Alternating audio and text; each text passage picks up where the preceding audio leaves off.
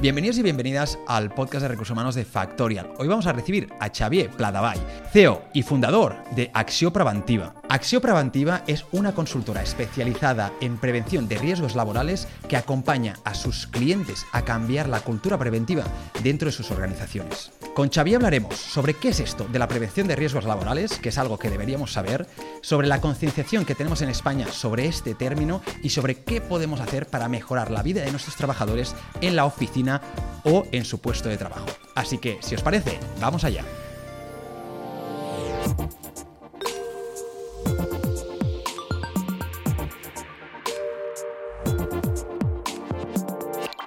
Hola Xavier, ¿cómo estás? Muy buenos días, perfecto, muy bien.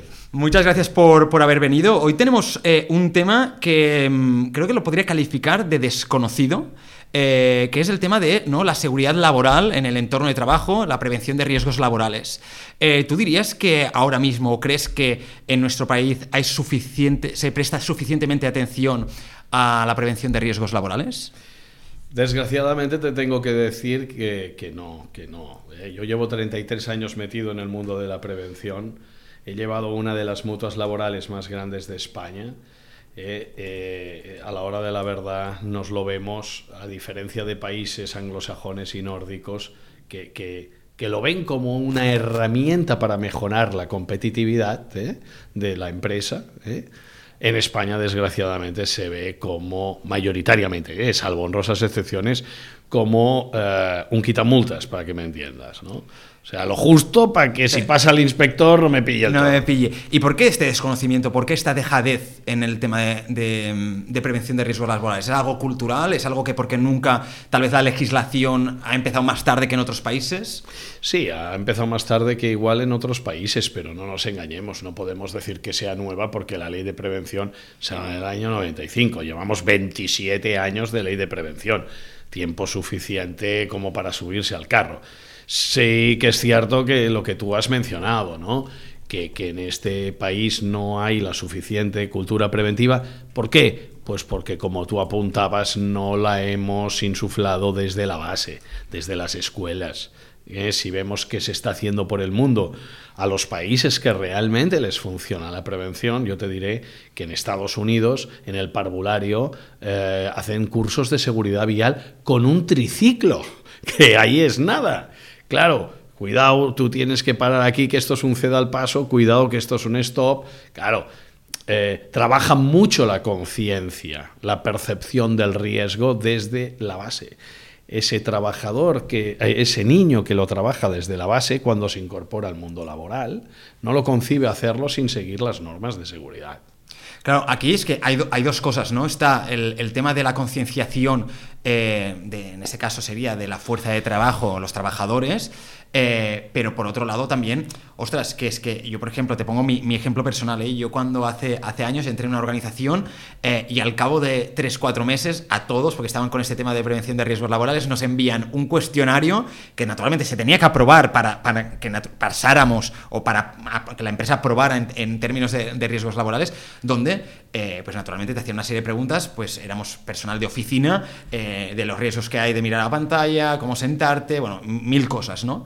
Em, a mí, personalmente, habían cosas que me parecieron como, como un poquito de lógica, pero el problema no lo encontré ahí, sino que yo estaba respondiendo a un formulario, a un test que me están haciendo, pero a mí nadie me había explicado em, cuál era la respuesta correcta, ¿no? Entonces, claro, em, tal como me lo tomo yo ahora hablando contigo, es, ostras, están aquellas empresas que deciden implementar una estrategia como esta para realmente formar a sus empleados en cuáles son los, los riesgos reales y hay otras que literalmente es como algo muy burocrático, ¿no? Entonces, ostras. Em, claro, las empresas se lo toman mayoritariamente, cuidado, multinacionales a banda, ¿eh? O sea, vamos a ver, España es un país de, y Cataluña por extensión de pequeña y mediana empresa, ¿sí? Eh, a partir de aquí las multinacionales juegan otra liga, ¿eh? pero la pequeña y especialmente la mediana empresa eh, se toma la prevención como lo que te decía, como cumplir un requisito burocrático administrativo. Vamos a ver, la prevención, no vamos a inventar la sopa de ajo, es sentido común bien aplicado. A la hora de la verdad, para aplicar ese sentido común tienes que detonar una sensibilidad. Entonces, pasarte un cuestionario evidentemente no es la mejor manera de poderte concienciar. Si lo que pretendemos es mejorar tu percepción del riesgo, pues soltarte un rollo o hacerte complementar papeles, más vale una demostración práctica y hacer un roleplay y ver en qué medida tú no llegas a viejo cuando seas mayor si te coges y te sientas toda tu jornada eh, pues con el pie eh, debajo del trasero, ¿no? ¿Por qué? Porque, oye, tienes la espalda como una guitarra. Cosa que hacemos muchos, ¿eh? Yo, yo personalmente a veces me siento pues como pues me da un poco la gana y una de las maneras de sentarme es esta, otra seguramente es pues eh, no demasiado... Como si estuvieses en casa al suegro. Como si estuviera en el sofá eh, entonces, claro, pero tampoco soy consciente del impacto que tiene esto a, largo plazo. Eh, seguramente yo soy consciente de que uno de sentar bien ¿no? Para, para, no tener problemas de espalda en este caso, pero es como que... pero no sabes dimensionar el efecto, la consecuencia. Correcto. Bueno, pues eso, con un roleplay y a partir de aquí pasándote un vídeo y diciendo, mira, si te sientas bien, tu columna está perfectamente alineada, los discos intervertebrales, ostras, eh, realmente están tremendamente alineados con las vértebras y actúan de, amortiguador, como el amortiguador de un coche de una moto. Por tanto, tu desgaste es cero. Si tú estás así, hay un pinzamiento y con la edad, pues oye, ah, cuando eres joven, el cuerpo lo aguanta todo, ¿eh? estás hecho un toro. Pero claro, cuando eres mayor se juntan los excesos que has cometido primero con el deterioro propio del cuerpo propio de la edad. Y ahí tiene un efecto multiplicador y ahí es cuando se complica. Por tanto, repito, menos papel, menos burocracia, como tú apuntabas, y mal role-playing y proyectar la consecuencia. Es solo así cuando realmente mejoramos nuestra percepción del riesgo. Claro, es que justamente era, la siguiente pregunta que te iba a hacer. ¿No hay demasiada burocratización de la prevención en riesgos laborales? Totalmente de acuerdo. ¿eh? La ley no dice haga papeles, dice tome medidas, que es muy diferente. Sí que es verdad que tienen que haber unos papeles, pero abusamos de los papeles. No todos son papeles. Los papeles sirven para quitar multas. ¿sí? Lo que tenemos que hacer es repito, en la trinchera, que es donde se cuecen las habas, mejorar la percepción del riesgo de trabajadores y mandos intermedios también, ¿eh? porque muchas veces quien te lo consiente es el mando. El mando, la ley dice que tiene que velar por cumplir el principio en vigilando, hablando en cristiano, ¿eh? hacer seguimiento y control, que no trabajes como te pase por el moño, ¿eh? o sea, inadecuadamente, poniendo en juego tu salud. Y eso es responsabilidad del mando, tu mando inmediato, y del mando del mando, y del mando del mando del mando. ¿Sí? Vale. Acabando en la dirección general. Entonces, repito, lo otro, hacer papeles mm, solo quita multas, no mejora la salud de los trabajadores. Eh, también puede ser, o sea, me da la sensación de que, mm, claro, yo en, en mi vida laboral, donde siempre he estado sentado en una oficina, Em, la prevención de riesgos laborales habría por su ausencia, sí que es verdad que entiendo que habrá sectores o trabajos en concretos donde realmente eh, la concienciación sobre los riesgos que existen en el lugar de trabajo esté mucho más a la orden del día. Yo, me, por ponerte un ejemplo, aquí pues en Barcelona estamos en Poblenou, eh, hay alrededor pues eh, ocho edificios en obras en menos de, de 500 metros.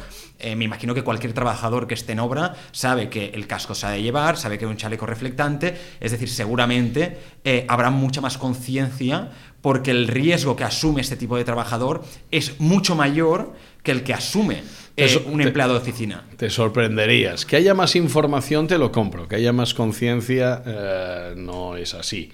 ¿sí? Eh, evidentemente, tras 27 años cada vez hay más conciencia, pero te quedaría sorprendido la cantidad de gente cuando vamos por las obras que ves que no va atado, que no lleva el casco, que no lleva los guantes o no lleva calzado de seguridad cada vez se va subiendo las empresas al carro, cada vez más. Y digo las empresas y no los trabajadores porque es de obligación de la empresa llamar al orden al trabajador, paralizarle su actividad si no está cumpliendo con la disposición normativa, si no se ha puesto los EPIs, no, no, no trabaja atado, ¿eh? Eh, es obligación del mando inmediato paralizar su actividad, reconducir el tema, el riesgo, y no dejarlo seguir trabajando sin haberlo reconducido te quedaría sorprendido en cuántas veces se comenten actos inseguros y actitudes inseguras. ¿A qué, te refieres con esto? ¿Tienes algún ejemplo así, sin decir naturalmente el pecador, pero sí el pecado? Bueno, pues mira, la semana pasada un tío se me cae de un andamio, ¿eh? Eh, bueno, pues en Figueras ¿eh? hay un viento de narices que se llama Tramuntana. Lo conozco porque veraneo por allí. Pues, pues que tú ya sabes de, de qué hablo. Puedes salir volando literalmente. Hombre, pues claro, pues y, y bueno, pues nada, pues eh, la gente es muy buena persona, pero normalmente yo llevo, repito, 33 años metido en el mundo de la prevención y tres son las causas que se dan, es un multifactorial, el accidente pasa por, por un cúmulo de situaciones que se dan en el mismo momento, en el mismo lugar. Mayoritariamente tres, siempre, en un 95% de los casos. Las prisas, el exceso de confianza y la falta de método de trabajo y si lo hay que se lo han pasado por el arco del triunfo. Sí, pues la semana pasada en Figueras unos señores trabajan en un andamio, mm, bueno, ahí para poner para amortiguar parte del coste de la obra ponen una lona de estas de publicidad y automáticamente, sin tener en cuenta que daba a dos calles, viento racheado, hace efecto vela, el andamio no estaba bien anclado y automáticamente se cae el andamio poniendo en riesgo no solo a los trabajadores que estaban en ese momento, sino también a las personas. Que a las personas, por, por, supuesto, o sea, un doble ¿eh? error. Por un lado, no está bien anclado. Segunda, cuidado cómo ponemos eh, los andamios y cómo los montamos, ¿vale? Porque puede haber el, el, efecto vela con viento racheado. Ese día con el viento que había no se podía trabajar, pero es que encima había un tío que no iba atado. Entonces, claro, si tú vas atado, te quedas suspendido ¿eh? y ya vendrán a, sacarte. Pero claro, habían dos señores, habían cinco subidos en el andamio, tres quedaron colgados y dos se fueron con el andamio abajo. Uno traumatismo craneoencefálico y el otro un desgarre de narices porque tuvo la suerte de ir cayendo trompicado del agua al lado. Entonces, os pongo un ejemplo para que veáis un poco de qué hablo, ¿no? Bueno, pues, por el ejemplo que pones, eh, me, me, da la sensación de que naturalmente debe haber muchos más accidentes laborales, eh, como decía yo, en ciertos sectores o en ciertos trabajos que en otros. Por lo tanto, la presión debería ser diferente, es normal. O sea, entiendo que a nivel legislativo mmm, la ley es igual para todos, pero tal vez no sería no, más el nivel, obvio. El nivel de inspecciones no es el mismo vale. en un sector oficinas y despachos que en una planta química, que en una nuclear o en una constructora o una empresa de eh, metalúrgica. Vale. Y puede ser, por lo que me estás comentando, que los riesgos laborales, eh, bueno, un, accidente laboral, perdona, normalmente afecte más, en, en hablo de datos, eh, no tengo el dato, pero más a hombres que a mujeres, porque por lo que dices, eh, estos sectores donde pues eh, obras, ¿no? ingenierías, fábricas, normalmente suele haber a nivel proporcional muchos más hombres que mujeres. Por lo tanto, es, es, sería lógico pensar que entonces los accidentes laborales ocurren más eh, a hombres que, que, a mujeres. Bueno, eh, pero, pero la, no ca sé, ¿eh? la o sea... causa no es que, vamos a ver, que, que, el hombre sea más dejado que la mujer, ¿no?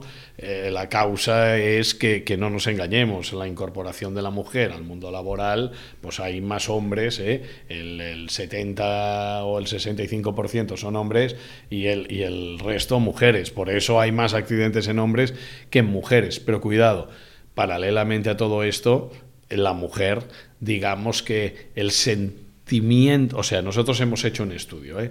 el sentimiento de conciencia preventiva que genera la maternidad, hace que vayan con mucho más cuidado ¿eh? que los hombres. ¿sí? ¿Por qué? Porque inconscientemente eh, tienen un, sentimiento de protección para con los hijos, inconscientemente piensan, Ostras, nosotros hemos hecho un estudio, ¿eh? Hemos hecho un estudio a 2.000 empresas de entre 50 y 400 trabajadores. Vale. Eh, han pasado por él, por el estudio, más de 22.000 personas, que ahí es nada. Y una de las cosas que hemos medido es la conciencia, la implicación preventiva. Las mujeres tienen más sensibilidad preventiva y, por otro lado, a mayor abundamiento si tienen hijos pequeños. ¿Por qué? Porque ese sentido de protección hace que inconscientemente piense, si me caigo de altura y me quedo en una silla de ruedas, ostras, ¿cómo afectará a mi hijo? Ese sentimiento de protección hace una hipersensibilización. Que también no solo lo lleven al ámbito personal, sino después lo trasladen al ámbito profesional, donde pues este sentimiento de, protección también pues eh, respecto a los compañeros y, respecto al trabajo diario. y, proyectando la consecuencia, si yo me quedo en una silla de ruedas, si yo pierdo la mano, ¿cómo afectará a mi hijo? Desde una, desde una antes, silla de antes lo comentábamos esto, que, muchas veces el problema que tienen los... Antes de empezar, eh, el problema que tienen los, riesgos laborales es que en muchos casos son riesgos, sobre todo, por ejemplo, en oficina y despachos, que son a largo plazo. Yo me puedo sentar mal hoy, no voy a notar nada ni hoy ni el año que viene, pero tal vez a largo plazo sí que sucede. Por lo tanto, no estoy proyectando el problema, por lo tanto no me lo Porque lo veo muy lejano.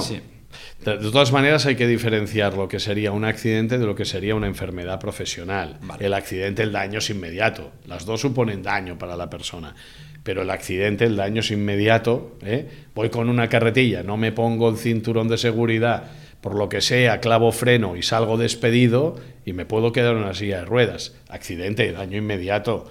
En una oficina, el daño no se produce eh, de inmediato, se produce al cabo del tiempo por durante todo este tiempo estar trabajando en condiciones inadecuadas. Entonces, en oficinas suele haber más enfermedad eh, proporcionalmente suele haber más enfermedades laborales que accidentes laborales, que seguramente Evidentemente. Si tropiezo con un cable que está por medio del pasillo y, me caigo, pues igual sí que, que, me rompo la pierna o la mano o el escafoide. Es interesante saberlo porque tal vez este es uno de los motivos por los que muchas veces tanto trabajadores como eh, líderes de empresas no les se les da tanta importancia a, a, los riesgos laborales en una oficina o un despacho, porque no proyectamos, eh, el problema no es inmediato, no es un accidente en muchos casos, sino que es una enfermedad, por lo tanto no proyectas el problema a, día de hoy. O sea, Totalmente. o sea, solo con este planteamiento me parece que, tiene sentido, ¿no? Y que muchas veces, incluso yo he podido pues no plantearme cosas que, porque simplemente no, pues, no me estaba poniendo cómo podían afectarme al, futuro.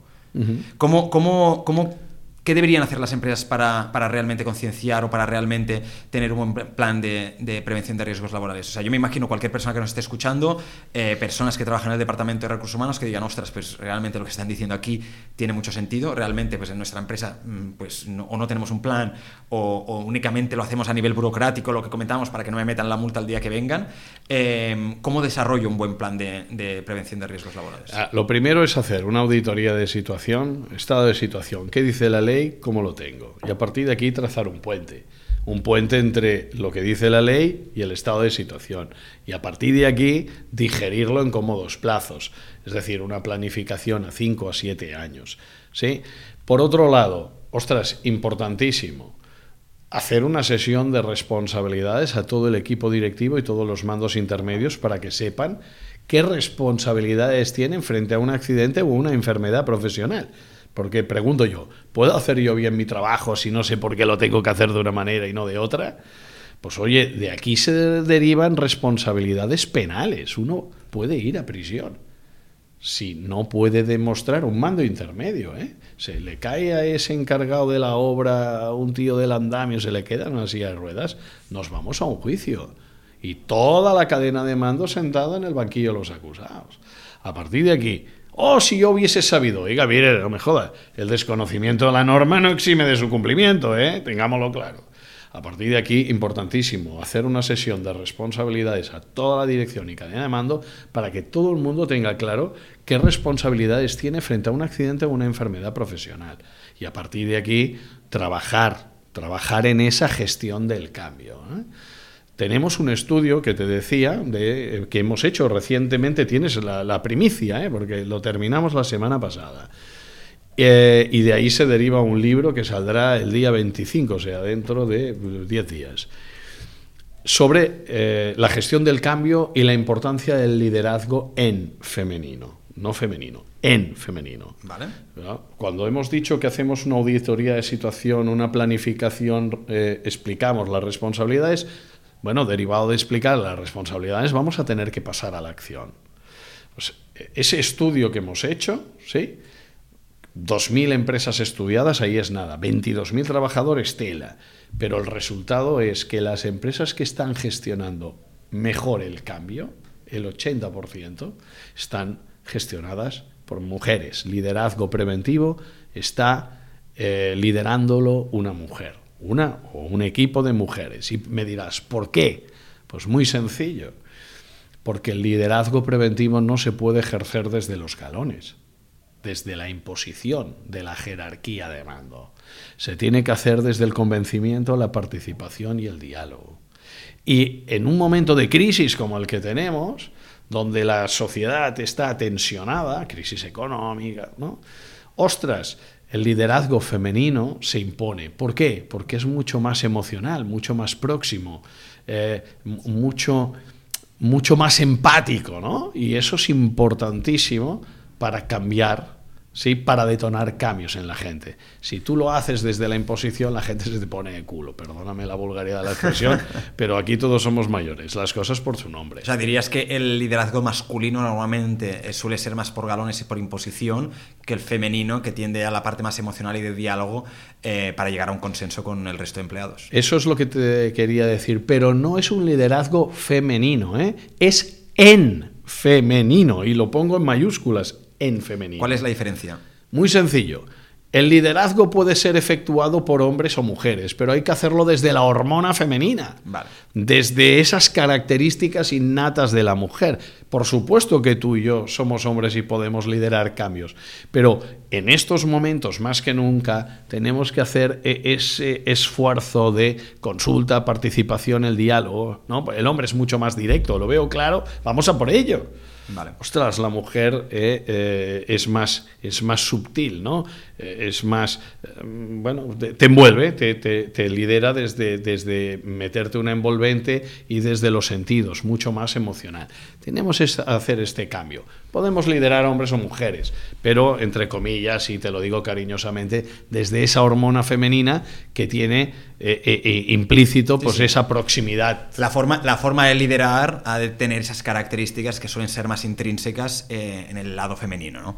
Eh, ahora cuando justo estábamos hablando, además, es más, todos los ejemplos que tanto yo como tú hemos dado, eh, hablan de pues que, ostras, la prevención de riesgos laborales como si únicamente el accidente o la enfermedad pudiese darse en un aspecto físico de tu cuerpo.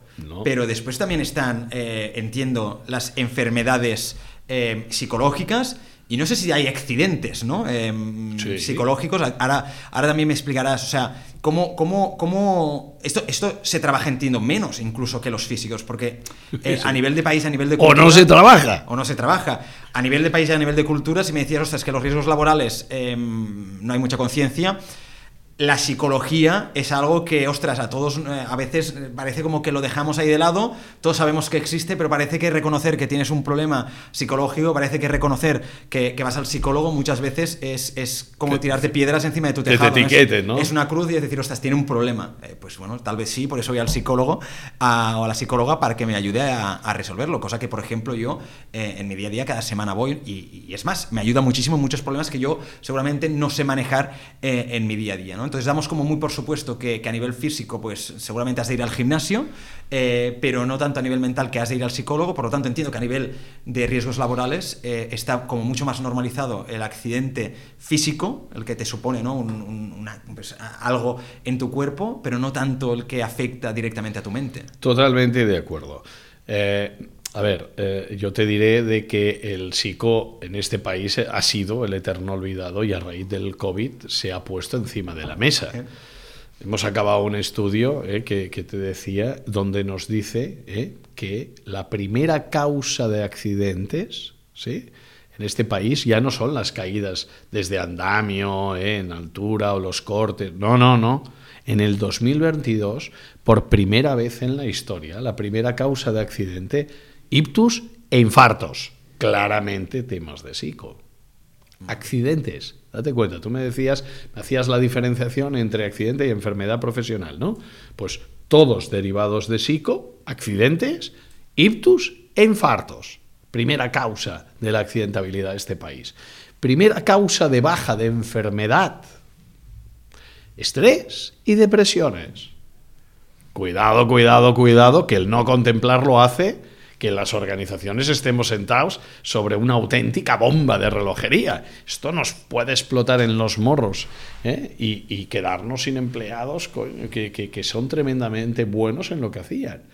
por no tener en cuenta el factor psicológico. O sea, es importante porque, o sea, estamos hablando de, eh, llevamos un rato ya de, de episodio y estábamos hablando de mm, pues todo accidentes como laborales físicos, pero vemos que lo más habitual en nuestro mercado laboral es los psicológicos. En el 2022. bueno, a partir seguramente de la pandemia, donde todo esto pues, ha crecido mucho, naturalmente por todas las situaciones que hemos vivido, que no hace falta que las expliquemos, eh, que han generado todo esto. Sí que es verdad que los dos primeros ejemplos que me has dicho, ictus y, infartos, son aspectos físicos derivados seguramente de un trastorno psicológico o de, o de una Claro, claro. Es la consecuencia física de un trastorno psicológico, de un estado tensional.